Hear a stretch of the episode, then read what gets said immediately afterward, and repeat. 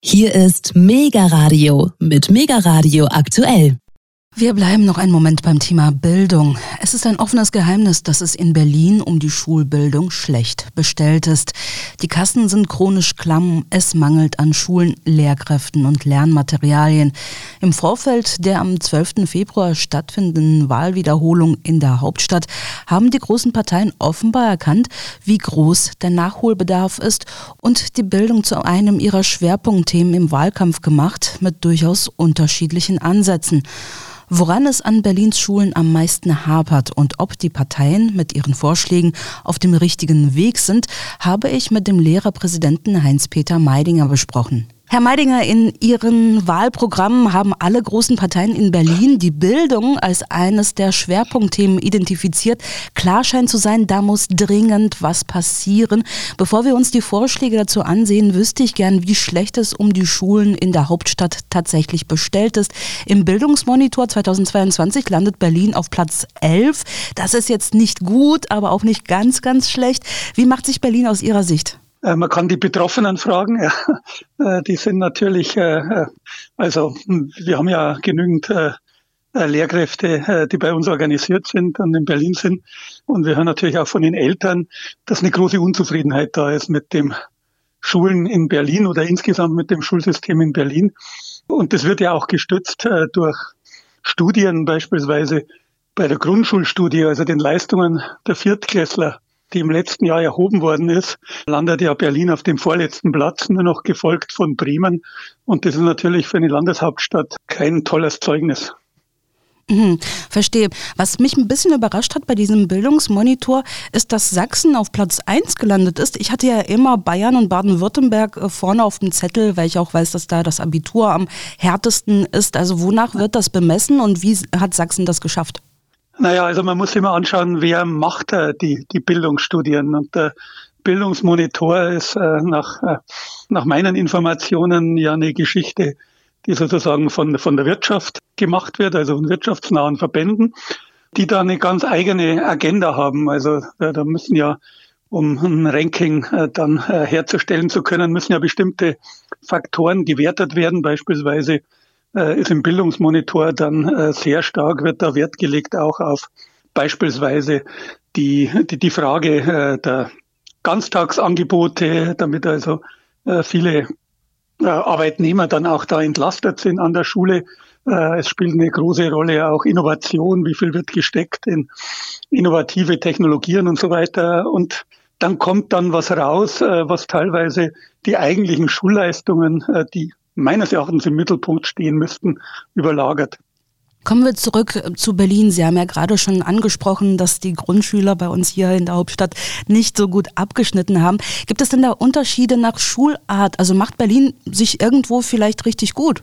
Bei der Grundschulstudie haben wir ja äh, keine unterschiedlichen Schularten, sondern da ist ja im Endeffekt äh, äh eine äh, gemeinsame Schulform da. Das äh, wird dann anders im Bereich der, der weiterführenden Schulen. Da muss man dann mal gucken, was bei der PISA-Studie, die ja jetzt dann 23 erneut durchgeführt wird, was da rauskommt. Äh, aber bei den Grundschulen in Berlin sehen wir natürlich extreme Unterschiede zwischen einzelnen Grundschulen. Das hängt mit den Wohnbezirken zusammen, das hängt zusammen mit der Klientel, äh, die aus sozial benachteiligten Familien kommt, das hängt mit der mit den Migrationsquoten zusammen. Äh, da haben wir teilweise eben Schulen, die haben zu 90 Prozent, 95 Prozent Kinder äh, aus sozial benachteiligten Familien mit teilweise dann eben auch entsprechend erschreckend schlechten äh, Lernergebnissen. Und wir haben auf der anderen Seite Grundschulen äh, in anderen Wohnbezirken, wo natürlich auch die Eltern aus einer anderen Schicht kommen, die ganz andere Ergebnisse haben. Also das, was wir immer sehen, sind die Durchschnittszahlen. Und die Durchschnittszahlen sind in Berlin einfach schlecht. Verstehe, das müssen wir wohl so hinnehmen. Inwiefern wirkt sich da jetzt noch die Pandemie aus? Also wie viel hat man da verpasst? Und zusätzlich, ähm, inwiefern belasten ähm, die Kinder, die jetzt aus der Ukraine kommen, ebenfalls dieses Schulsystem? Ich habe von einem Ukrainer gehört, dass die meisten von ihnen wirklich in die großen Metropolen wollen, wenn sie hier ankommen. Das heißt, Berlin steht bei ihnen auf Platz eins. Deswegen kann ich mir vorstellen, dass wir hier besonders viele Kinder aus der Ukraine haben, die dann eben in das Schulsystem integriert werden müssen? Ja, also äh, in der Tat, das ist natürlich, also es sind zwei große Herausforderungen, die wir haben. Das eine ist sozusagen die zweifellos aufgelaufenen Lernlücken, äh, Leistungsrückstände aus der Corona-Pandemie hatten wir ja mehrmonatige Phasen, in denen kein Präsenzunterricht oder nur eingeschränkter Präsenzunterricht stattfanden, aufzuholen. Und äh, da haben wir das äh, Problem, dass das eigentlich eine Langstrecke ist. Ja, und äh, die Bundesmittel sind ja jetzt ausgelaufen fürs Corona-Aufholprogramm. Wir haben dann natürlich auch zu wenig Lehrkräfte, die diese Zusatzangebote ergeben. Und wir haben enorme Unterschiede in diesem Fall tatsächlich zwischen den Schularten. Wir haben äh, an den Förderschulen, das wissen wir, äh, ist der Lernrückstand besonders groß. Äh, die konnten natürlich mit der eigenständigen Arbeitsweise zu Hause weniger anfangen als beispielsweise Schüler, der Schülerinnen der, der Oberstufe in Gymnasien oder Gesamtschulen. Äh, das heißt, äh, da haben wir eine Riesenaufgabe vor uns. Und diese Grundschulstudie zeigt ja auch, dass der Corona eine Rolle gespielt hat. Also wir haben zwar sinkende Leistungen schon seit zehn Jahren, äh, aber innerhalb der letzten fünf Jahre besonders stark abfallende Leistungen. Und da, glaube ich, spielt Corona eine große Rolle. Und Ukraine, klar, also man kann sie auch bundesweit betrachten. Wir haben bundesweit sozusagen im Vergleich zum Anfang letzten Schuljahres, zu Beginn dieser Schuljahres, 200.000 Kinder aus der Ukraine zusätzlich im Schulsystem gehabt. Das ist drei Viertel aller, die überhaupt neu sozusagen zusätzlich äh, äh beschult werden müssen. Und wir haben einen Lehr Lehrkräftemangel. Und das heißt natürlich, dass man hier nicht die idealen Bedingungen hat, teilweise natürlich auch andere Angebote zusammenstreichen musste damit die entsprechenden Lehrerkapazitäten für die Beschulung von Ukraine-Flüchtlingskindern da ist. Wir haben bei weitem nicht äh, die Anzahl auch an Lehrkräften, die die entsprechende Qualifikation haben, denen beispielsweise auch Sprachunterricht zu geben. Das ist ja, braucht ja eine besondere Qualifikation, Deutsch als Zweitsprache. Und äh, die ist Mangelware in Deutschland. Ich würde mir gerne ein paar Vorschläge jetzt mit Ihnen gemeinsam angucken, was denn die großen Parteien, also die sechs im Parlament bisher vertretenen Parteien, in puncto Bildung äh, vorschlagen durchgehend, also bei allen Wahlprogrammen steht Schulbauoffensive auf dem Zettel. Also das heißt, nicht nur die bestehenden Schulen zu sanieren, sondern neu zu bauen. Aber wer Berlin und seine Schwachstellen kennt, der weiß, gerade Bauen und Mieten ist in Berlin der wundeste Punkt überhaupt. Das heißt, ist das realistisch, dass genügend Schulen gebaut werden können und wie viel bräuchte da Berlin überhaupt? Also konkrete Zahlen habe ich da nämlich nicht gefunden in den Programmen. Einfach nur, ja, wir brauchen mehr mehr Schulen. Ist damit auch ähm, dem Problem soweit geholfen, also wenn wirklich mehr Schulen gebaut werden? Ja. ja, wir sehen ja jetzt schon die Schwierigkeiten in Berlin bei der Priorisierung der, der bisher eigentlich schon geplanten Schulbauprojekte. Äh, da gibt es ja offensichtlich jetzt äh, deutliche Verschiebungen äh, und viel Enttäuschungen auch bei einzelnen Schulen, die eigentlich fest damit gerechnet haben, jetzt in den nächsten Jahren oder im nächsten Jahr oder in diesem Jahr äh, mit den äh, Baumaßnahmen beginnen zu können äh, und die jetzt sehen, dass sie auf den Listen da nach hinten gewandert sind. Also von der Größenordnung her ist natürlich enorm in Berlin. Wir haben bundesweit einen Sanierungsstau an Schulen. Das ist jetzt nicht nur Neubaumaßnahmen, sondern auch energetische Grundsanierung und Renovierungsarbeiten, also sozusagen um Umgestaltung, Modernisierung von Schulen. Da haben wir bundesweit einen Stau von über 40 Milliarden, ich glaube, äh, die letzte Zahl war 44 Milliarden Euro und allein 10 Prozent davon entfallen auf Berlin, also vier, viereinhalb Milliarden müssten in Berlin investiert werden, äh, um tatsächlich dann die Schulkapazitäten dann auch in der entsprechenden Qualität zur Verfügung stellen zu können. Es ist natürlich eine gigantische Aufgabe. Man muss allerdings auch sagen, dass die in der Vergangenheit äh, eben vernachlässigt worden ist, dass auch innerhalb des Berliner Haushalts nicht die richtigen Prioritäten gesetzt worden sind. Und man muss auch ehrlicherweise sagen, ohne zusätzliche Unterstützung des Bundes äh, äh, wird es nicht funktionieren, diese Mammutaufgabe zu schultern. Die Parteien sind außerdem relativ einig äh, darin, dass das digitale Lernen ausgebaut und vorangetrieben werden soll. Also gerade auch die Regierungsparteien SPD und Grüne haben das ganz vorne mit auf dem Zettel. Und ähm, interessant fand ich auch einen Vorschlag der FDP, die gesagt hat, das ist so nicht zu stemmen, einfach nur mit ähm, solchen Vorschlägen wie jetzt von den Regierungsparteien, dass man mehr Endgeräte ausgeben soll und dass man da umschulen soll sozusagen auf dieses Digitale. Die FDP schlägt nämlich vor, dass jede Schule auch eine IT-Kraft extra bekommen soll, die dann eben das Ganze mit auf den Weg bringt. Was halten Sie von diesen Vorhaben? Ja, also äh, was ich glaube ich für richtig halte, ist, den Blick nicht nur jetzt auf die Anzahl der Geräte äh, zu richten und auf äh, sozusagen die, die Ausstattungsquantitäten, so wie das eigentlich im Digitalpakt, äh, der ja jetzt noch läuft, äh, vorgesehen ist und war, äh, sondern äh, auch verstärkt den Blick zu richten auf Qualität. Also welche Standards muss denn digitale Ausstattung an Schulen erfüllen? Und da ist natürlich eine entscheidende Rolle der professionelle Support. Also wir haben in der Mehrzahl der Schulen in Deutschland machen die Betreuung der Computernetzwerke an den Schulen der IT-Infrastruktur immer noch Lehrkräfte nebenbei, teilweise mit äh, minimaler oder ohne zusätzliche Entlastung. Das ist natürlich angesichts der Komplexität und, und übrigens auch des Umfangs. Also wir haben ja Schulen mit 100, über 100 Lehrkräften ist das natürlich überhaupt nicht mehr machbar.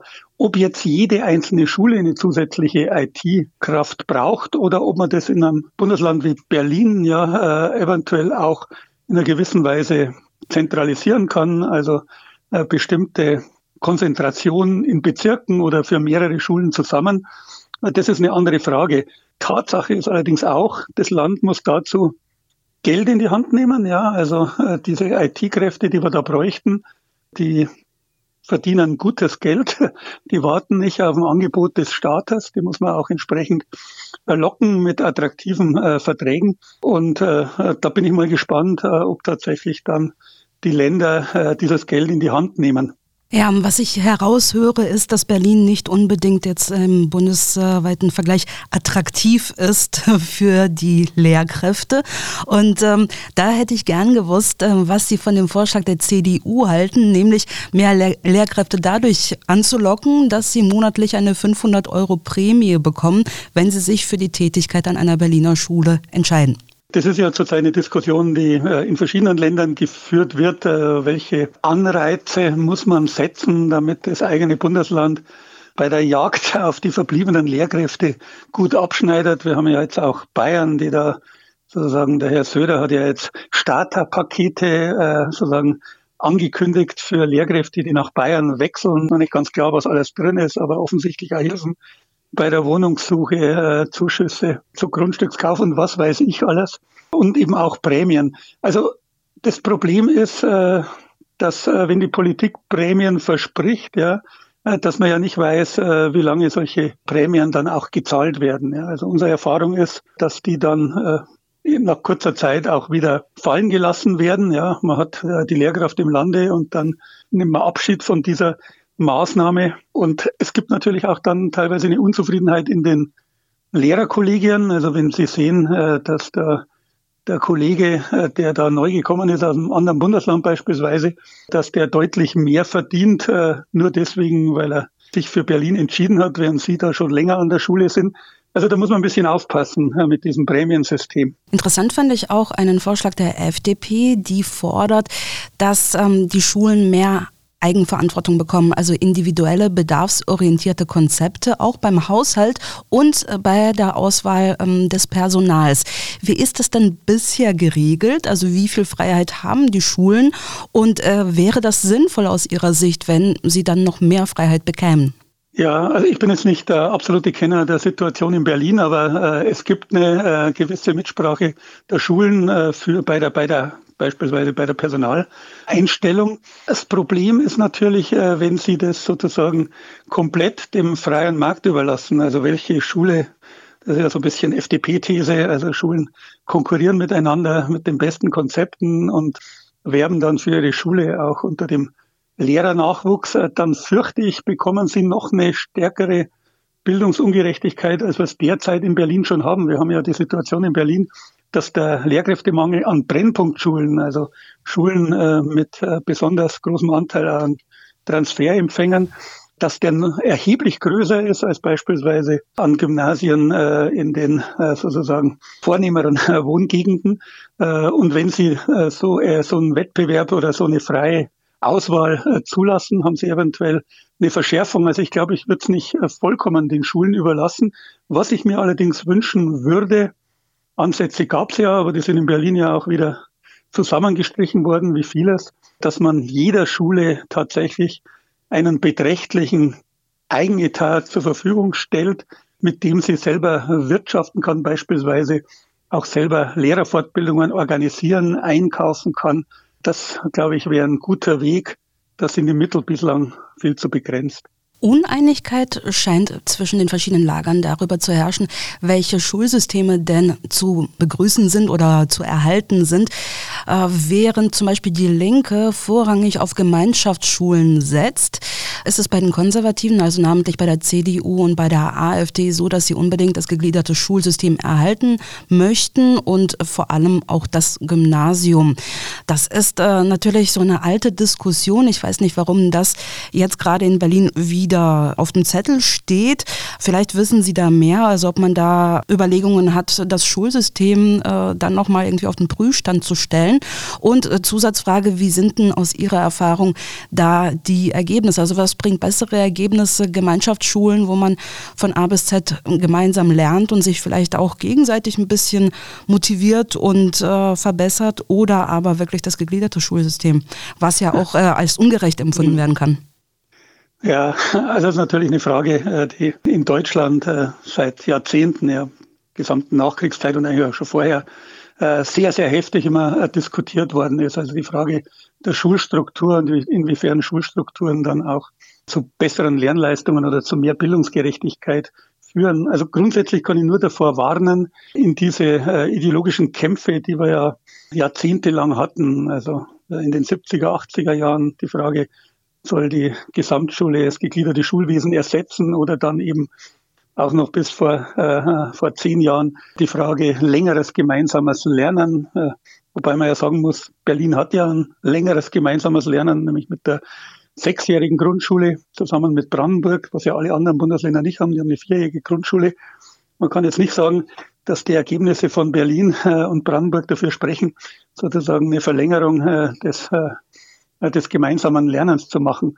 Also meine Erfahrung ist jenseits davon erstens mal, man soll Bildungspolitik äh, wirklich immer sachbezogen machen, äh, nicht ideologisch machen, zu glauben, man könnte über Veränderungen der Schulstruktur, was weiß ich, eine neue Gesellschaftsordnung schaffen, wie sie ein bisschen bei der Linken mitschwingt. Äh, das ist das eine. Das zweite ist, meine Erfahrung ist auch, Schulstrukturänderungen, abrupte Schulstrukturänderungen ohne Einbezug der Betroffenen, weil im Endeffekt äh, geht ja sowas, würde eine Schulstrukturänderung ja voraussetzen, äh, dass es einen großen Konsens gibt bei den Betroffenen, insbesondere eben bei den Eltern. Wenn das nicht der Fall ist, dass es immer zu großen Kollateralschäden kommt. Bestes Beispiel ist ja Baden-Württemberg. Baden-Württemberg war immer ganz vorne bei Leistungsvergleichen. Dann haben sie äh, damals von der Regierungskoalition durchgedrückt, Grün-Rot damals, haben sie eine massive Schulstrukturänderung gemacht mit der Schaffung äh, von äh, Gemeinschaftsschulen, der Abschaffung der Hauptschulen äh, und vielen anderen Dingen.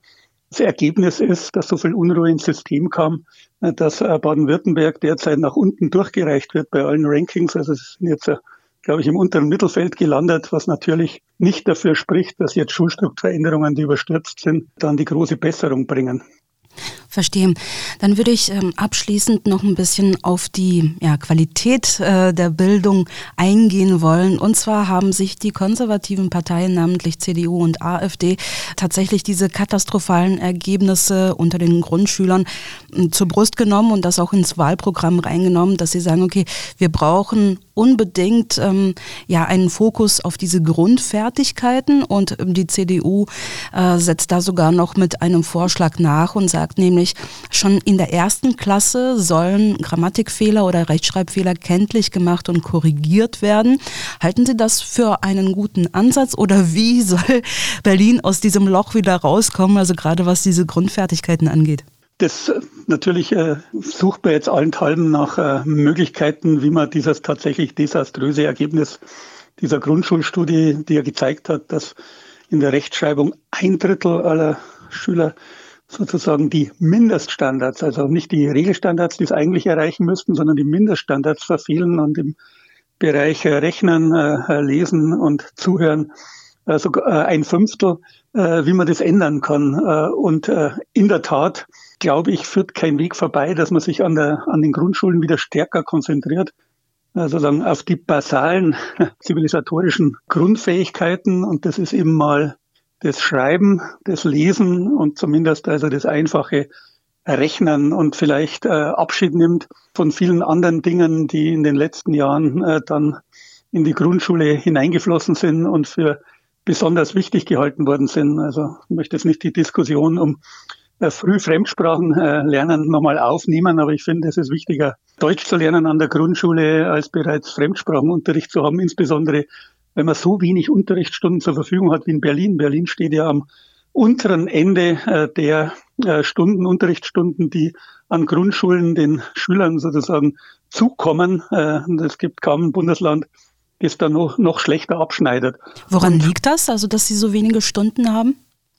Naja, das ist, ich, ich glaube, es ist erstens mal ähm, eine, ja, eine Sparmaßnahme. Ja, natürlich, je weniger Stunden unterrichtet werden äh, und gegeben werden, desto weniger Lehrkräfte braucht man äh, und desto weniger muss das Land den Lehrkräften bezahlen. Und es gibt tatsächlich einen Zusammenhang zwischen der Anzahl, nicht, das nicht unbedingt zwingen, aber man kann ihn sich anschauen, zwischen der Anzahl von Stunden, Deutschstunden zum Beispiel, die Grundschüler in Deutschland bekommen und ihren Leistungen. Und da schneiden halt die Länder, die das nach unten gefahren haben, da gehört Berlin dazu, besonders schlecht ab. Und es hat sicher eine Rolle gespielt, auch diese Methode Schreiben nach Gehör oder Lesen durch Schreiben, wie das so schön heißt, wo eine Zeit lang in war, die ersten zwei Jahre äh, überhaupt keine Rechtschreibfehler anzustreichen. Es geht ja nicht darum, äh, den Kindern sozusagen gleich zu zeigen, du kannst nichts und das ist ein Fehler und dick mit Rot, äh, aber zumindest deutlich zu machen, äh, das ist ganz gut, wie du das geschrieben hast, aber da